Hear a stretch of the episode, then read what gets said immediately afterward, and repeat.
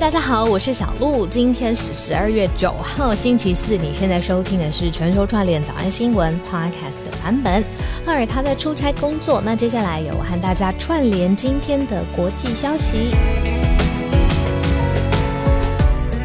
Year in Search 2021，这是 Google 呢，它每一年，因为大家都会在 Google 的呃 Search Bar 里面打下他们想知道的关键字嘛，那每一年这些数据都变成是很重要的呃 data，然后可以从数据当中得到很重要的洞察。那对于商业来说是，对于比如说政治来说、风向来说，当然也是。但是呢，这一则广告为什么特别想要嗯播给大家听，是因为。呃，这个比较不像是，嗯，他想要从这个数据当中得到什么样的利益，因为他是把大家怎么在今年当中几个关键字，像是 how to heal，怎么样康复起来，how to improve mental health，嗯，怎么样加强心理健康，或者是 how to be stronger，怎么样更强壮，不论是你说身体上的啦，或者是心灵上的啦，然后这这些呃画面都好。呃，感动人心，然后也知道，就是呃，还有比如说，大家会很未来对未来很慌张嘛，就是 Will there be another lockdown？嗯，会不会再有一个封封城或者是封锁？那这个名字呢，就是呃呃 Google Search twenty twenty one，然后刚刚才上线的。好，不过这个当然是全球范围的呃 Google Search 嘛，呃。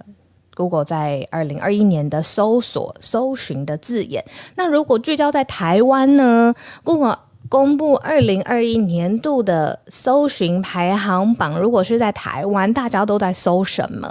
先跟大家报个雷，这个台湾的年度搜寻排行榜当中呢，前十个关键字只有一个是人物。好，我就直接说这个人物是谁了。这个人物是羽球世界球后戴资颖，她是今年二零二一年度的搜寻排行榜上面十大关键字唯一的一个人。其他的会会是什么呢？比如说疫情。疫苗预约啊，一九二二这些其实是大家很长很长搜寻的字眼，这样子。那还有五倍券，好，还有奥运，这些都是很重要的一些话题嘛，就是快速蹿升的议题，然后也是成为了重要的搜寻字眼。但其中呢，就是呃，只有前十强只有一位是。呃，人物那就是戴资颖啦。小戴真的，嗯，他不仅是你说他社群的风格很亲切，然后在于运动上面那非常非常的专业。重点是他在奥运的时候，他在最后呃一秒或就是打到最后一秒，我是印象真的好深。我回回回家陪妈妈一起在在电视前面看，那是是不是全台湾我不知道，都为了他在那边喝彩。然后也很开心，就哇，到现在都很记得，就是好像世界上面的文化已经是可以单单为了运动员本身而喝彩了，不论他是输还是赢啊，不论他是呃最后的成绩总积分什么的，反正就是知道我们看得出来他很努力。那结果这个最后统计出来，果然是这个台湾二零二一年度搜寻排行榜，他是唯一一个前十大的人物。那这个是今天一开始跟大家分享的一则，呃，怎么说？我觉得世界上面大家都会用 Google Search，那到底在搜什么？这个真的是一件特别的事情。好，那除了社群上面跟大家讨论一下搜寻这件事，我觉得每个人呢特别也要注意的事情是气温的变化。我知道大家早上刚刚起床嘛，会想要知道今天天气怎么样，对不对？然后还有就是，嗯嗯，如果你要已经要准备出门了，好，今天呢清晨全台最低温已经出现了，我是在苗栗县的头屋，还有花莲县的寿丰乡。那它的温度是十一点一度，很冷。但是呢，从今天开始呢，东北季风会渐渐的减弱，所以如果你是在北台湾地区的话呢，气温是略略回升的。只是要特别注意的就是早晚各地现在还是偏凉的状况。但是这一路的好天气，跟大家分享这个好消息会持续到周日，一直到下周一开始呢，这个北部跟东北部的天气才会再慢慢转凉。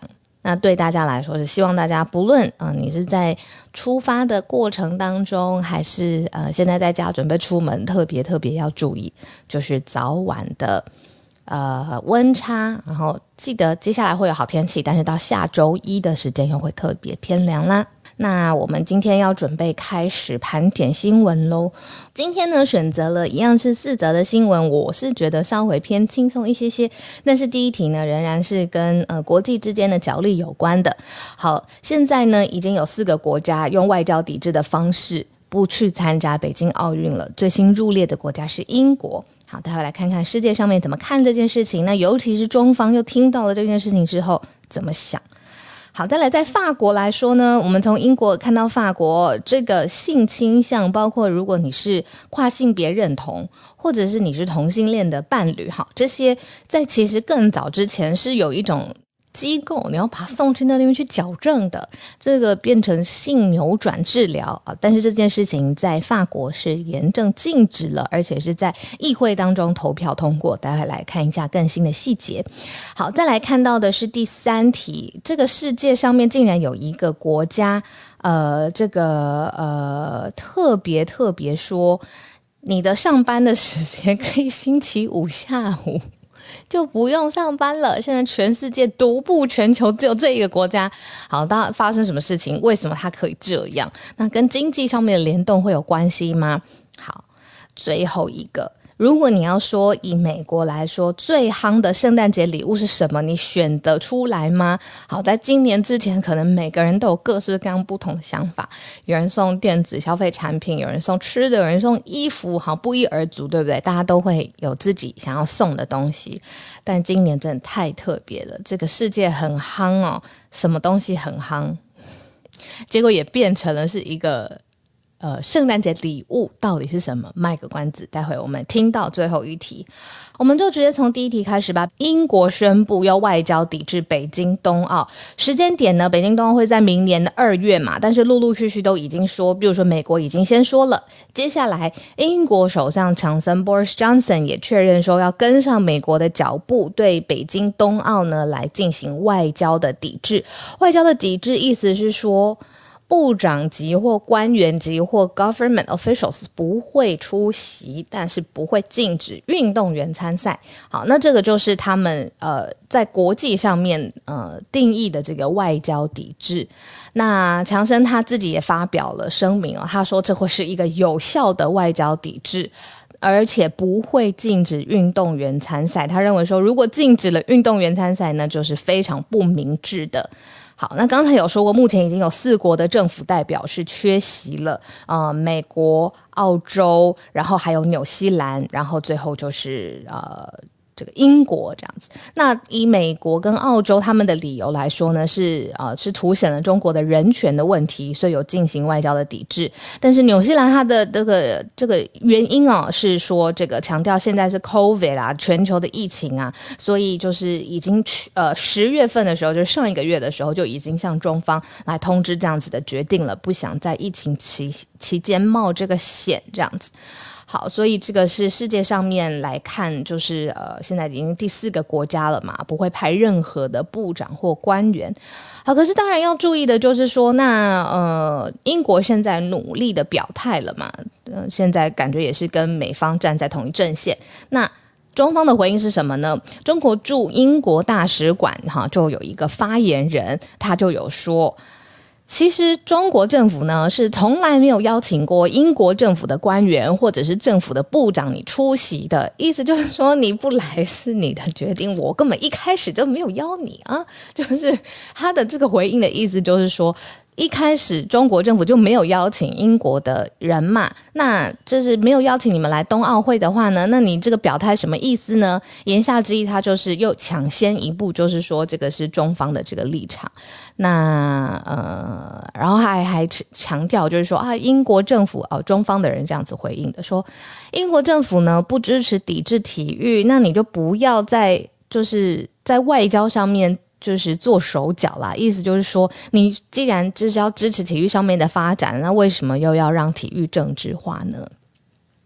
我今年有一个很深的感觉哦，其实我更应该很早就要有这样子的明。就是这样的认知了。但是今年这个认知又更更强化了一点，就是什么事情碰上，呃，这件事情本身可能已经很复杂了，但是它再碰上政治的角力，就是 multiply，就是一千倍这样子。例如说疫情，例如说呃体育赛事啊。这种就是它本身其实都会是一个很很很很庞大的项目，当然也很有意义要去完成。只是里面可能沟通协调就已经非常非常复杂了。你看疫情的工位政策，但是呢，如果再加上政治上面的角力，就是真的是让人头大。但是政治圈就是也要在各种的议题当中找到自己的声量嘛。好，那这个就是今天帮大家盘整的第一题哦。英国外交抵制北京冬奥，那会不会在越靠近冬奥的时间，有越来越多的国家呢？嗯，我们要来持续的看一下。我们从英国来看到法国，法国做了什么事情呢？法国两院有一个压倒性支持通过的法案，接下来呢要禁止。禁止去扭转你的性倾向。我真的在很多的电影当中，不不不仅是欧洲的电影，美国的电影当中有看过。在很早期，如果呃发现家里的小孩是呃，比如说他的性别认同，或是他呃有同性的倾向、同性恋的倾向的话，那家里的长辈是会做一个决定，是把他送到一个呃。有的时候会有宗教色彩、信仰色彩的的的的机构里面，然后去做。呃，扭转的或者是矫正的。那现在呢，针对这样子的状况，我是我是不知道在现代当代还有没有这样子的机构或中心。不过呢，以法国来说，法国的参议院昨天呢自己表态，三百零五票支持，二十八票反对，这可以说是压倒性了吧？通过了一个立法的草案，接下来禁止这种把同性恋、双性恋或跨性别族群 LGBT 去转成。异性恋的这种性倾向扭转治疗，哇，这个太特别了！就是原来哦，他要立法案禁止，可见当地一定是有嘛。那嗯，不仅是让同性恋，还有双性恋，还有跨性别族群的认同这种都要去治疗。诶，哇，那这种如果要去治疗的话，就被谴责，就是说是非常残忍，而且野蛮，还有很过时的。那很特别哦，性别平权、多元跟机会平等部长，这个是法国的特别的一个部的部长，他就在整个议场当中来发言，就是说做自己不是一种罪，你不需要去扭转，而且同性恋跟跨性别认同也不是病，不是病就不需要去治疗。好，所以他就是说，真的没有什么需要治疗的啦，因为人没有办法选择自己的性倾向。好，这是法国当代很重要的一个一个一个部委，部会性别平权、多元与机会平等的部，然后这个部有一个部长。我觉得每一个呃时代，它的思潮呃是是很重要的。就是为什么我们常常有的时候要看历史啊、社会学啊、人类学去研究这个这个这个这个社会它自己。呃，走到哪一个方向？对于性别的议题上面来说，我是很明显的感觉得到是有在，不论它的速度快或慢啦，它是很明显的在世界各个国家是有一有一点点前进的，就是朝向更包容、更自由，然后不要用单一去判断说这是好，这是不好，没有这个单一的标准这样子。那这个就是现在嗯，在法国当地。嗯，通过的一个立法的草案。那如果强制说要接受这种治疗的宗教人士或治疗师，他怎么办呢？现在法律上面规范他们说，这样是处罚的，你会面临两年的刑期。如果呢，你的情况是很严重的，例如说你要治疗的这个人，或是扭转他的这个人是未成年人，那最高呢还可以。就是三年以上的牢狱的刑期，还有四万五千元的欧元的罚款哦。那这个就是呃，现在在法国，呃，大家两院压倒性的支持，要禁止性倾向的扭转治疗。对啊，要治疗什么呢？爱就是爱。好，接下来继续带大家到远远的地方，然后这个地方我们也很少讲到，阿拉伯联合大公国。而且是阿拉伯联合大公国的公家机关，太有趣了！原原来是要提早放假，或是放更多假，是可以从公家机关先开始的。好，我们现在来看到这一则新闻，是从明年二零二二年一月一号开始，阿拉伯联合大公国呢，如果你是在政府工作的公务人员或公家机关，你每一周的上班日是变成四天半了。从明年一月一号开始，他的周末竟然从星期五下午就开始了，一直到星期天，所以星期五下午，然后星期六跟星期天，那包含学校也是适用的。所以呢，现在阿拉伯联合大公国是成为世界上第一个每一周上班天数少于五天的国家。他说呢，呃，因为接下来会让这个每周的上班日缩短成四天半，那希望呢，让这个阿拉伯联合大公国的经济跟全球的市场步调是一致的。那这个是从公家机关，包括学校开始先实施，然后私人的机构呢，再自己决定啦，是不是要跟进这样子。那我们都知道，以阿拉伯联合大公国来说，它当地最富饶的资源就是盛产石油嘛。那它当然也有旅游跟贸易的成分在里头，但是区域的商业以开发石油、盛产石油这件事情来说是最重要的。那以外籍人士来说，现在也是阿拉伯联合大公国里面的多数。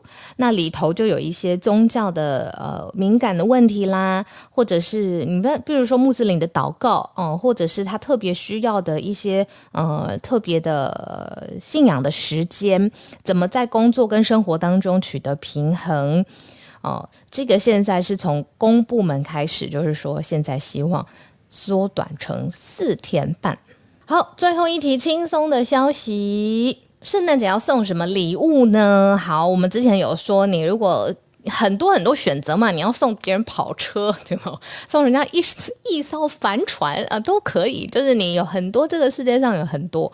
但是呢，今年特别特别在，竟然有一个趋向性，就是有一种大家都送这个东西的这个东西，那到底是什么东西嘞？好，十分之一的美国人选择今年圣诞节送加密货币，耶，或加密的资产哦，NFT 或者是加密的 crypto，哇塞，送礼这边都变成了一个首选的礼物。连比如说像比特币啊、狗狗币啊、以太币啊这种加密的货币，现在是美国人送礼的首选。哇，你会送给亲人，然后比特币是最受欢迎的，当然就是因为看好它后续看涨的空间嘛。那所以是已经十分之一的人哦，所以我 有一个趋向性这样子。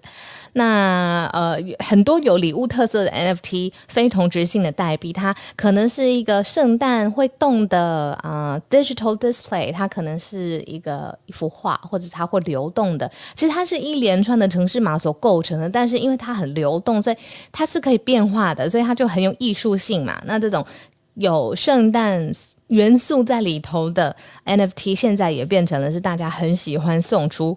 或者是计划送出的加密货币，那嗯，但是怎么送这个加密货币的知识现在并不是很普遍的。有人他就是没有，比如说呃，加密货币的账号。那有人怎么收 NFT，要把它收藏在哪里？这边知识不是很普遍嘛？那呃，所以大家是现在也就是可能聚集在一个圈圈里头。好，那这个是现在我觉得很特别的事情，是圣诞节嘛，大家都会要送礼，然后十分之一的美国人希望送出或计划送出，就是加密的 crypto asset，你不论是呃 NFT 的收藏，或是各种币的收藏这样子。那最后再跟大家分享一个小小的想法，非常快，然后马上就要进入今天串联，刚好可以让大家准备一下，就是啊，嗯。像让我跟哲青哥在主持下班经济学嘛，那呃很多很多股票市场的小白，他可能一开始会觉得说啊，很多专有名词都听不太懂，不知道这个操作的方法会是什么。那其实我们通常对外统一的说法就是，其实你只要亲自操作过一次，你最大的摩擦成本就是在发生第一次，你一次之后你就。等于是你知道，眼睛从此看到了色彩。这一切跟你的钱包有关的所有的技术性多难的东西，你都立刻会了，因为你操作过一次，你有感嘛。那我觉得同样的东西其实也可以放在呃 crypto 的世界里头，因为你现在如果在讲，比如说什么呃 NFT 啊、DeFi 啊，其实真的都太，如果你没有。摸过一次就会觉得这些字也很遥远嘛，又遥远又模糊，不知道在指涉什么。呃，我我们曾经访问过一位嘉宾，就是他哇，从头到尾都是在讲就是虚拟货币世界的关键字。整集录完，我就是你知道已经脑胀了，你知道吗？就是可是如果你真的是做过一次，或者你看过别人操作一次啊，这个钱包是放在哪里呀？啊，这个金钥什么意思啊？然后 NFT 你看它动跑起来一次这样子，那我觉得在听这些新闻。或是解读这些资讯的话，就会立刻有感啦。好，请举手，现在可以举手喽，请举手，大家要分享的话，好，谢谢大家，谢谢谢谢，慢慢邀请大家上来。姐姐早安，姐姐早，今天要跟我们讲什么呢？早安，小鹿，今天呢，我要分享的这个新闻来自于《纽约时报》。那《纽约时报》呢，最近在十二月七号的时候做了一篇报道，是在讲，其实翁山苏基在缅甸，他其实可能会面对到。呃，在监狱当中度过余生这样的一个状况，但这代表军方政府就获得全面胜利，缅甸的民主运动就已经结束吗？其实这篇报道的观察，他认为不是这样的。就目前为止。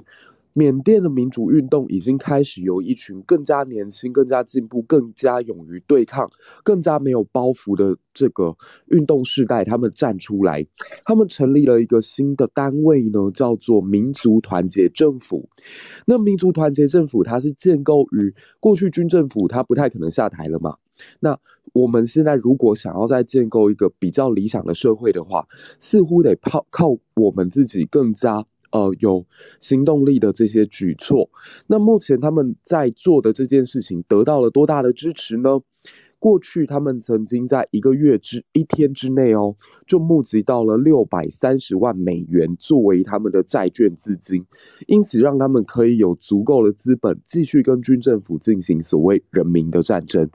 那这成千上万被称为人民防卫军的抗议者，其实已经开始有了自己的武装。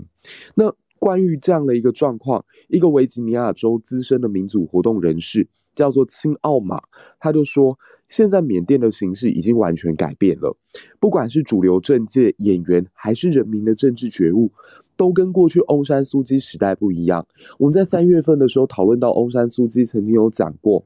它其实是一个军政府跟民主派妥协之后的产物，而欧山本身，他的父亲也曾经是军人，那他也是国父，但在这个体制当中，其实欧山苏基必须得让渡很多权力给军政府。那军政府在去年选举结果出来之后，觉得不满意，所以就可以破罐破摔。但现在缅甸人民的想法是，那如果我让渡一些权利给你们，你们仍然不满意的话。那干脆我们一切推倒重来。那我想这个状况其实对于曾经经历过宁静革命的我们台湾而言，我们可以感觉到说，其实自身的幸运，就是我们在民主妥协的过程当中，两党都可以保持一个高度的自治，而没有任何人真的在政党轮替的时刻做出太过于激进的动作。以至于社会没有办法妥协，没有办法弥补伤痕，所以我觉得这则新闻值得大家看一下。而且我们可能会很担心翁山苏基的时代结束，是不是象征缅甸的民主之火苗也随之熄灭？那这则新闻提供给我们一个比较正向的解读是：没有的，民主的火苗一旦在人民的心中种下扎根，那它有一天只会变得更加茁壮。无论这个过程当中会有多少的风雨，嗯，希望小鹿好好保养一下自己的喉咙，也希望大家赞助一下小鹿喝咖啡。对，这是我今天要分享的，谢谢小鹿。哎，谢谢姐姐。我觉得姐姐每次上来分享有一个我很喜欢听的部分，就是她会从国际的嗯新闻跟事件里面找到跟台湾的连接。例如说，今天跟我们分享的是缅甸嘛，那是不是台湾在过去的历史上面或者是心境上面，其实好像可以找到类似的地方？那这个是我常常常在听姐姐举手分享或是自己的节目的时候，我会我会我会听到的一个很重要的亮点。因为有的时候觉得地方很远嘛，比如说哎。白俄罗斯在哪里，或是乌克兰在哪里。可是如果比如说跟台湾，或者是找到一个跟台湾连接的角度，突然间就会变得很亲近，而且这件新闻就变得重要。接下来是两则跟英国有关的消息。呃，Moya，嗨，今天 Moya 讲的是英国首相他的一个提议。Hello，大家好。我是猫瑶，现在在英国。好，那今今天其实就在几个小时前，今天傍晚的时候，那英国的首相 Boris Johnson 他就宣布，在 England 就是英格兰地区，哈，那要可能要开始进入比较进入比较紧缩型的防疫规范，然后我们叫它 Plan B，类似就是 B 计划。那原因是因为有一些初步的分析显示说，Omicron 这个新的病毒，它的感染速度非常的快，所以它那个感染的案例很有可能在英格兰地区每两每每两到三天，它就会翻一倍这样。然后，所以为了采取一些 precaution，就是防呃比较呃提早的防疫措施呢，所以他今天呃应应该这样讲哈，就是他他在电视上 announce，他宣布。那其实宣布的措施，他在不同的时间点其实是有不同的措施，大概就是譬如说从。本周五，哈，十二月十号，明天开始，我们就要延长在公共的室内场合，我们必须戴口罩。那这个戴口罩的规定，其实是在上个月月底的时候，它就开始有有一些强制的措施。然后今天的宣布是，这个措施它要延长。然后在绝大多数，它指的是室内的场合，哈，譬如说，呃，影院啊、寺庙和还有教堂这些。可是有一些餐饮跟运动则是例外。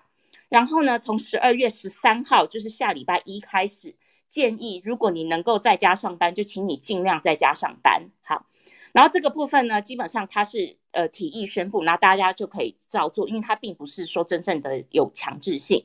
然后有几个，譬如说从十二月十五号开始，所有的大型活动就必须出示所谓 NHS 的 COVID Pass。嗯，NHS 其实就是英国的类似健保局这样。嗯，然后呢，我们有俗俗称所谓的疫苗护照，所以如果今天你要参加大型活动的话，你必须要出示你已经接种完整接种过两剂的疫苗，或者是你可能是要呃出示你是检测阴性的证明。然后可是这个因为它其实是有强制性，所以它必须还要等到下礼拜二议会的。Debate 辩论，然后表决通过，它才能够实行这样子。然后还有另外一个比较强制性的，就是呃有 omicron 接触史或感染的人呢，以前他是要求你在家里就是自主隔离，嗯，十天。可是从呃呃议会表决通过之后，就是他要求你要每天都自己要做 testing，要做检测的。好，那可是 Boris Johnson 他有他有强调说。这个并不是全国封锁。去年的这个时候，我们做了 national lockdown。那 Johnson 他强调，这个并不是 lockdown，大家也不需要取消你的耶诞派对，或者是有任何的耶诞表演。那只是为了呃，希望能够控制病毒的蔓延跟扩张这样子。好，那大那大家看新闻应该也知道，Boris Johnson 他现在深陷一个非常可怕的政治危机，就是他在去年宣布 lockdown 的同时，其实他在。呃，唐宁街十号举办的耶诞 party，嗯，他自己违背了规定，这样。好，那还有一个呃，值得呃值得注意的就是，英国其实已经很早以前就开始在打第三季的 booster 加强针，然后因为呃为了防范 omicron。所以他现在就是已经开放到四十岁以上的族群，你就已经可以去预约。然后他要加快这个第三季接种的脚步。所以我今天晚上我就刚刚一个小时前吧，我才去预约，我已经约到下礼拜一的一大早，我就可以去。哦，很快诶，嗯嗯，对，好，以上是英国报道，谢谢。嗯，谢谢 Moya，以上是英国报道。嗯嗯，我待会也一起再跟两位聊一聊好了，因为。这个是呃，Kitty 没有 Pack Kitty，嗨，今天也是要讲同样的防疫政策收紧。你是在英国吗？嗨，跟 Moya 讲的是一模一样啊，只是稍微补充一下。那刚才他有提到，就是说 Omicron 的案例是在英国现在有上升的趋势。那给大家一些补充的一些数据，就是说，其实从十一月二十七号呢，我们那时候只有两起的 Omicron 的案例，到昨天晚上十二月八号为止呢，就上升到五百六十八。这个确诊案例都是 Omicron 的，当然是以目前来讲呢，每天确诊的四五万的案例呢，都是以 Delta 的呃病毒为主。但是呢，就是因为呃刚才莫也有讲过，因为它那个上升的呃速度太快了，所以才会有采取这个 Winter Plan B 的措施建议。嗯哼，那政府还是一样强调啦，就是说他们会继续探究跟收集 Omicron 的数据，嗯，然后就是强调就是为了要延迟跟缓和这个 Omicron 的传染力，还有配合第三季加强针的脚脚步，嗯，所以呢，而且就是配合 WHO 刚刚对应对那个 Omicron 的 Add Now 的建议，所以才会采取这个 Winter Plan B 的计划。嗯嗯嗯。哎，那我的问题其实呃，不论是摩雅或 p a k e t 都可以让我了解更多。就是我好奇的是，当地人民的当地人民听到这个，虽然说是提议啦，但是也不是强制的措施，这个心态上是怎么样？因为我这几天在跟我的朋友、欧洲的朋友聊天，好像大家觉得很累，真的很累。那不知道大家会接下来是会因为恐慌或紧张，然后立刻的又全副武装的，好像进入了去年这个时候，还是已经有哈？这个兵来将挡，水来土掩，我日子要照过，是哪一个感觉？好，呃，我我这样讲哈，我补充一下，就是英国现在呢，接种完第一剂的人有七十六 percent，然后接种完完整接种两剂的有七十 percent，已经接种第三剂的有三十一 percent。好，那英国其实，在欧洲比起来，就是我我相信之大家之前前阵子也听到，就是所谓欧洲就是 continent。呃呃，欧陆那边的，其实他们的防疫规范其实是比英国严格很多的。英国，我必须说，我们享受了一个非常美妙的夏天，然后基本上前阵子大家也都不用戴口罩，这样。那因是接种率真的很高，那所以，我我觉得，呃，为什么它会再起来？那我我我毕竟是在公司，我是算当主管的部门主管的，嗯，然后我下面的人，做我附近左右的人，嗯，他们不止。几乎都感染过，而且都感染到第二次了，这样子都已经轮到第二次。对，那可是我我觉得在疫情一开始跟去年的时候，大家当然草木皆兵嘛，会非常的紧张。可是原因是接呃，因为疫苗的接种率很高，所以我身边的人即使得过了，不管年轻的还是老的，没事，就像是感冒跟流感，他们很快就恢复了，然后。呃，我我我们我们基本上还蛮自由的，就是大家其实就是你想回来上班，你就可以回来上班，甚至公司鼓励你回来上班这样子。呃，我的公司是这样子。那我当然也会担心说，哈，天哪，我我我我下面的人全部都感染过，才感染第二轮。然后他们处理的方法就是，好，我今天 positive，我就跟公司报备，然后他就在在家休息七天，七天之后他就来了。那我们都知道，其实他七天之后他是带着病毒的。我一开始也会有点紧张，这样。那可是我后来发现，哎，其实过了大半年，我身边人都得过第二次了，可是好像对我没有什么影响，而且他们都觉得并没有那么的严重。然后就只是像是一场流感，甚至都还不是重感冒，然后呃也没有任何 fatal 的 case 这样子，至少我身边的同事亲友都没有。那所以我觉得大家对于 COVID nineteen 这件事情，对于这个病毒的嗯害怕程度跟警觉性其实都下降了非常非常的多。嗯，然后真的就是演唱会照去，party 照去，然后感染了我就休息一下，反正 再说嘛，反正也不会死这样。那所以我必须讲，就是以跟台湾这种一听到有确诊案例就草木皆兵的这种状况来比起来，我必须说，其实我个人在英国生活的相对是非常 relaxed 的这样。哦，理解。然后这次的 lockdown，那这次的措施其实并没有非常的严格，原因是你一样可以照样开趴，然后你一样可以去参加演唱会。它它有不同的，就是四千人、五千人的，你要什么样的防疫措施都有。所以我觉得其实并没有太大的影响，顶多只是叫你不要去上班而已，跟。跟在室内你必须戴口罩，其实这个真的都还好。嗯，理解。那我听到一个很重要的大前提，就是疫苗的接种率是高的，所以才有办法。比如说，就算是感染了，但是他的呃，就是只是轻症的表现非常非常轻微，或者是大家的这个日常的担忧也不会这么的高涨，这样子。呃 p a k i t y 有没有什么要补充的？包括你跟你的朋友们啊，或你的家人在当地生活，呃，会因为这个新的防疫措施心里很警戒吗？还是就是也是啊，可以可以，就是日常生活就继续过下去？呃，我很赞同你刚才讲的，还有刚才莫也讲的，因为我们的疫苗接种率实在是比较高，所以呢，就变成嗯，就算有的。得过一次或者两次的话，大部分都是轻症。然后我觉得，尤其在现在目前呢，这十二月份，大家呢所关心的就是圣诞节 party 跟可不可以过一个好的圣诞节，因为毕竟去年呢，呃过。去年的圣诞节呢，我们是在老当度过，那有很多人呢都不必须要禁足在家里，不准去呃探望他们的亲人，跟家里一起过圣诞节。嗯嗯。所以呢，就变成说，今年呢，其实我自己感觉是说，呃，自从上个礼拜呃，就是呃开始实施这个口罩令之后呢，嗯，其实真的很多人呢，虽然是说疫苗接种率高，有点就是掉以。有点掉以轻心，有点比较轻松一点。嗯，但是相反呢，这一次呢，说要戴口罩啊，嗯，那一一般的人还蛮积极的，因为我觉得他们真的不想要再过 lockdown 的日子了。嗯，理解，谢谢你们，就是当地第一手的亲身的经验，然后也上来跟我们分享。那像刚才苏祖他有说，在荷兰跟德国跟别人聊天呢，聊的内容也就是，哎，我的谁谁谁有得过 COVID，或者是。发现每个人周遭其实多多少少都有人感染过，就是在每一个人的身边。但是因为可能也就是疫苗接种率吧，然后所以大家都是轻症，所以对这件事情不会觉得它是一个致死的病毒，不会用这么紧张的角度来看这件事情。好，所以其实关键都是疫苗的接种嘛。我们今天要好好来鼓励一下，或者是听一下孔医师待会怎么说。但是我现在有一点找不到孔医师人在哪儿。那同一时间呢，我们在呼喊孔医师的同时，我们邀请 Benjamin。Hi，Benjamin，要带来马来西亚的消息。这个是昨天最大的一个全马最关注的新闻，就是我们的前首相纳吉那提出针对他的 SRC 国际公司洗钱案提出了上诉，可是上诉庭的三个法官都驳回了纳吉的上诉。然后呃，一个法官在做总呃裁决的时候说，纳吉的这个公司。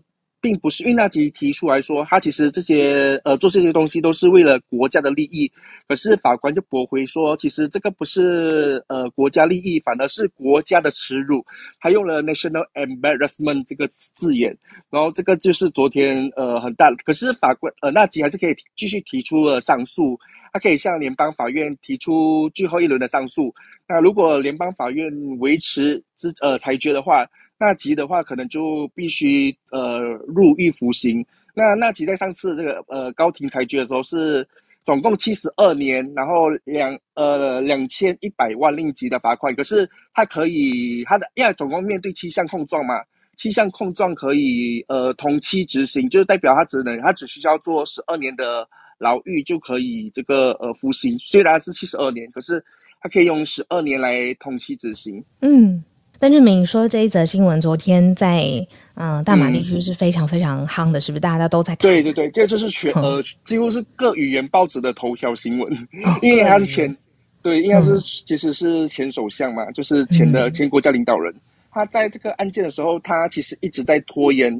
昨天法官他已经不让纳吉来拖延，他就直接呃用线上用 Zoom 的方式来审理这个裁决。嗯，懂了懂了，对，用 Zoom 也要审了，这样子。”对，就是不不不不能再让他拖了，拖了。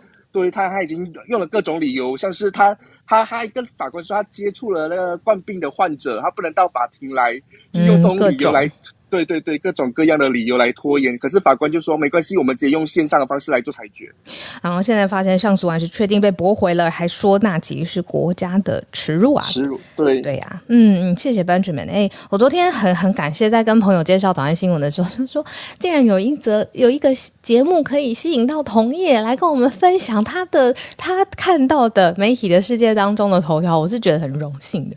谢谢你，Benjamin。好，我们也理解到了马来西亚现在各。语言报纸的头条，哈，前首相纳吉上诉案被驳回，洗钱案现在要被定验了，然后呃，被法官审理的时候说是国家的耻辱。那接下来的时间，希望大家可以多多给孔医师多一些支持跟爱，还有温暖，因为孔医师这么。这么的努力，然后呃跟我们一起，然后也花了这么多的时间，每天早上、晚上，还有中间的各个的重重大的节目的录影这样子。那今天孔医师，你有听到就是蒙雅跟 p a k i t 他们刚分享的哈？有，那个我觉得在国外哈已经快两年了，一定有非常非常严重的防疫疲劳，大家就反正已经受够了，然后。你你报久了之后，哈，那些疫情的报道其实就只是个数字而已。嗯，麻木。就是英国从七月十九号到现在，其实他们就是维持一定的。你看台面上五六万人每天哦，那然后可是因为打过疫苗，所以它相对就是跟之前比啊，那个重症的比例还有死亡的人数可以压在一定的比例嘛，吼。英国 Delta 这一波疫情大概致死率是千分之三，其实从五月到现在几乎没有怎么变过，所以它其实就是开放，然后容忍一定的程度。英国每天有一百多人死亡哦，每天哦，这个你觉得是严重还不严重？我觉得刚刚两位的发言应该是觉得不太严重哦。然后医疗系统是可以承受的，反正多半这些死亡的还是发生在一的是没有打疫苗，或是有一些。自己免疫可能就比较有问题的人，所以因为经济防疫就是经济也很重要，过一般的生活也很重要，所以每天一百人的死亡，他们觉得这是可以接受的，这反正医疗系统也可以承受。我觉得多半的欧美国家最后就会走到这样，然后也不可能为了这个疫情再做太多的管制了。那可是你你想一下，每天一百其实也真的蛮。有一点高哈，美国的话大概是每天一千死亡是一千人，大概就是类似的状况了哈。我今天要讲的题目其实是我刚刚闪神没有没有收到邀请，是因为我一直在看辉瑞的新闻稿。嗯嗯，辉瑞也在，就是我昨天有跟浩尔那个讲，有第一个这个对于 Omicron 对现有的疫苗到底还有没有用的。一个南非的研究已经出来了哈，结果口气噼里啪啦出了三个研究，三个实验室。嗯嗯，那每一个实验室细节我当然不会在在这里讲了哈，没这个时间，大家可以去听刚刚我上传的一集 podcast。那总之呢，它有些有好消息，有些是不太好的消息哈，有些降个七倍而已哈，就综合抗体相对于原始的病毒。综合抗体降了七倍，有些人说降了四十倍，哈，四十倍就几乎没什么用了，哈。那辉瑞自己怎么说呢？这是我今天想跟大家讲的，哈，因为他昨天台北时间的昨天晚上发了新闻稿，然后刚刚也有一个比较详细的他简报的图，所以我刚刚才看到，所以花了一点时间看，哈。呃，简单的讲，他们拿了打两剂的 BNT，两剂之后二十一天。还有三剂加强针，打了三针之后一个月的血清，大概都是二十个人左右，诶十到二十个忘记了，反正人数不是很多哈。拿这些血清来综合看看 Omicron，然后看看效果如何。很简单的讲就是这样然后那结果他们有他们的发现是这样的，降了二十五倍。假如我们只看打完两剂 BNT 哦，相对原始病毒株综合抗体。大概是不太够，降二十五倍耶！我们之前那个 Delta 还有 Beta，嗯，南非它综合抗体是会有一些免疫逃逸嘛，吼，可是那个大概降个十倍上下就很多了，吼。嗯，那因为这个 n r n a 疫苗打出来的抗体足够高，所以十倍是还可以克服的，吼。可是现在 BNT 辉瑞自己做出来是降二十五倍，二十五倍真的蛮多的哦。那昨天其他的实验室其实也大概就是二十三十四十都有人做出来，然后怎么办呢？那打了第三针之后加强针，诶，他们发现针对 Omicron 的综合抗体可以回升二十五倍，诶，这个这个数字我觉得蛮特别的，因为跟我原本想象不太一样哦。他他还各自去做了各种病毒来一起比较哦，所以这个其实。还蛮有值得参考的哈，他做了原始的武汉株，然后还做了我们最关心的贝塔跟 Delta，因为这是相对免疫逃逸比较多的病毒株，然后最后当然是做了最大家最关心的 Omicron。针对原始株啊，这个三针综合抗体是三百九十八，那针对这个 Delta 是三百三十九，那针对贝塔就是南非变种病毒。原本的那只哦是一百九十一，嗯嗯，那 Omicron 是一百五十四，诶，还好诶，它可以到一百五十四的综合抗体。那这个一百五十四是多高呢？我刚刚有说他有去做打两剂之后的 BNT，那针对原始的武汉株，那时候的综合抗体做出来也不过就是一百五十五而已，所以是类似的呃浓度抗体浓度，所以因此辉瑞就推论。你们想一下，我们打两剂疫苗的时候，哈，当时综合抗体，哎，最高的时候对病毒是一百五十五的综合抗体浓度，然后那个保护力是九十五 percent 嘛。那所以我们打三针之后，我们孔可以达到几乎一样的浓度，所以它从而证实打三针，嗯，对 omicron 应该是有用的哈。嗯嗯嗯，对，大概简单讲就是这样，打两针大概没有用哈，因为那抗体实在下降太多了哈。那这个以这个层面来说，当然是好消息。可是我觉得还是有一个令人担心的地方是，好，我知道你抗体冲最高的时候，对这个。欧美孔大概有用哦，可以中和它，这个没问题。可是问题是你可以撑多久啊？因为之前的我们在 B N T 疫苗看到的就是哈，哎，随着这个时间过去四个月、五个月，你的综合抗体就越来越低呀，然后到最后几乎没有保护力哈。像昨天德国有一个 team 刚刚预印本才发表，就是几分钟之前，他他有特别去做几个疫苗组合哈，嗯，六个月。打了疫苗之后的六个月的血清，然后他来综合 omicron 哈，完全不能综合。哎，那那更可怕的是，他还有做加强针的哈，加强针打完，比方说三剂 BNT，就是我们现在说它可以综合的哈。辉瑞是拿一个月去综合说 OK 嘛，可是德国这个 team 他是说拿加强针打完之后三个月再来综合，他就发现只剩二十五 percent 的人可以综合了。哎。七十五 percent 是不行的，所以意味着你可能会遇到一样的问题。你你这个第三针打下去之后，哎，抗体搞不好掉的更快，搞不好三个月后就哇，保护力就大降了。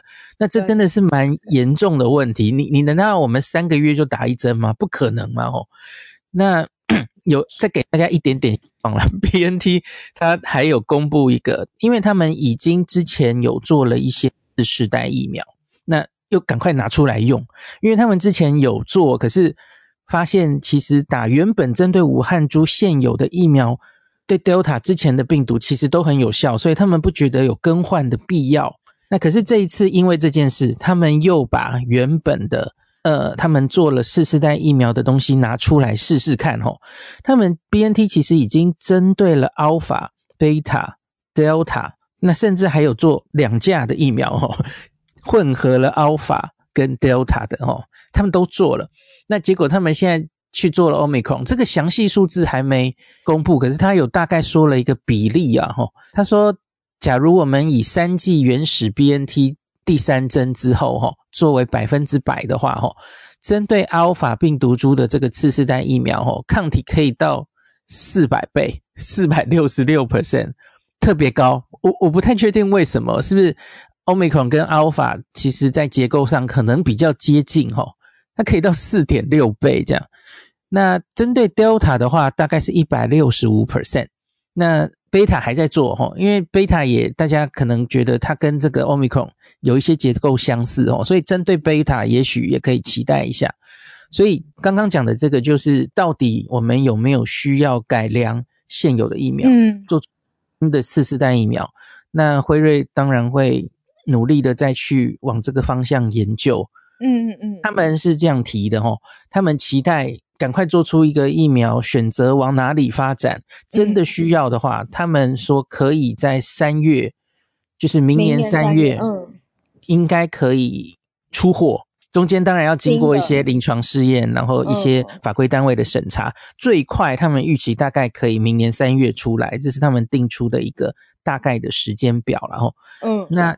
从今天开始，大概一两周内，我相信很多类似这样子的综合抗体的研究会一直出来。